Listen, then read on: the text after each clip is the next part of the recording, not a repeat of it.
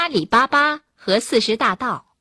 阿拉伯，古代波斯国住着两兄弟，哥哥高西木很有钱，弟弟阿里巴巴则很穷。一天，阿里巴巴在山上砍柴，忽然看见一群强盗面对一处山壁大喊：“芝麻，开门！”山壁竟然裂开了一条缝。可以看出，里面是一个山洞。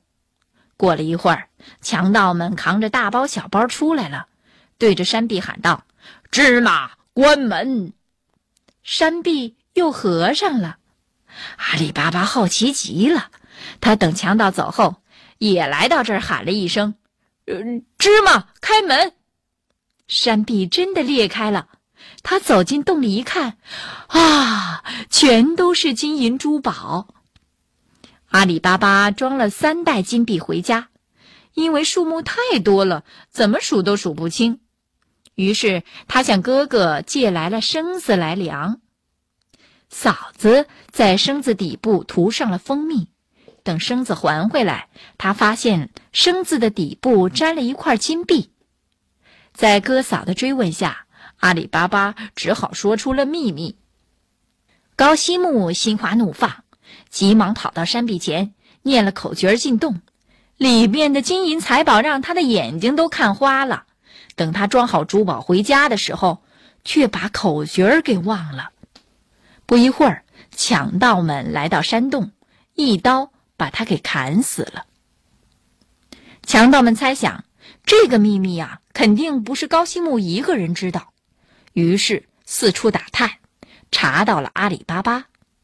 他们找到了阿里巴巴的家，并用粉笔在门上画了一个特殊的记号。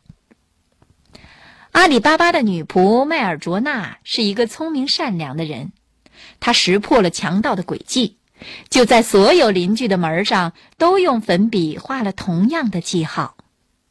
半夜，强盗们进城准备杀害阿里巴巴，但是却分不清到底是哪一家，只好作罢。强盗头子不甘心，又想出了个馊主意。他准备了四十个大坛子，一个装菜油，其余的用来藏强盗，然后扮成卖油郎的模样，借住在阿里巴巴的家里。迈尔卓娜又识破了他的诡计，把油烧得滚烫滚烫的，往每个坛子里浇，把藏在坛子里的三十九个强盗都给烫死了。强盗头子损失了这么多手下，心中恨透了阿里巴巴。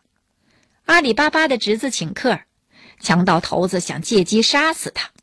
席间，迈尔卓娜跳舞来助兴，跳到强盗面前，抽出匕首刺中了他的胸口。阿里巴巴得救了。为了感谢这位勇敢的女仆，阿里巴巴就给了他自由。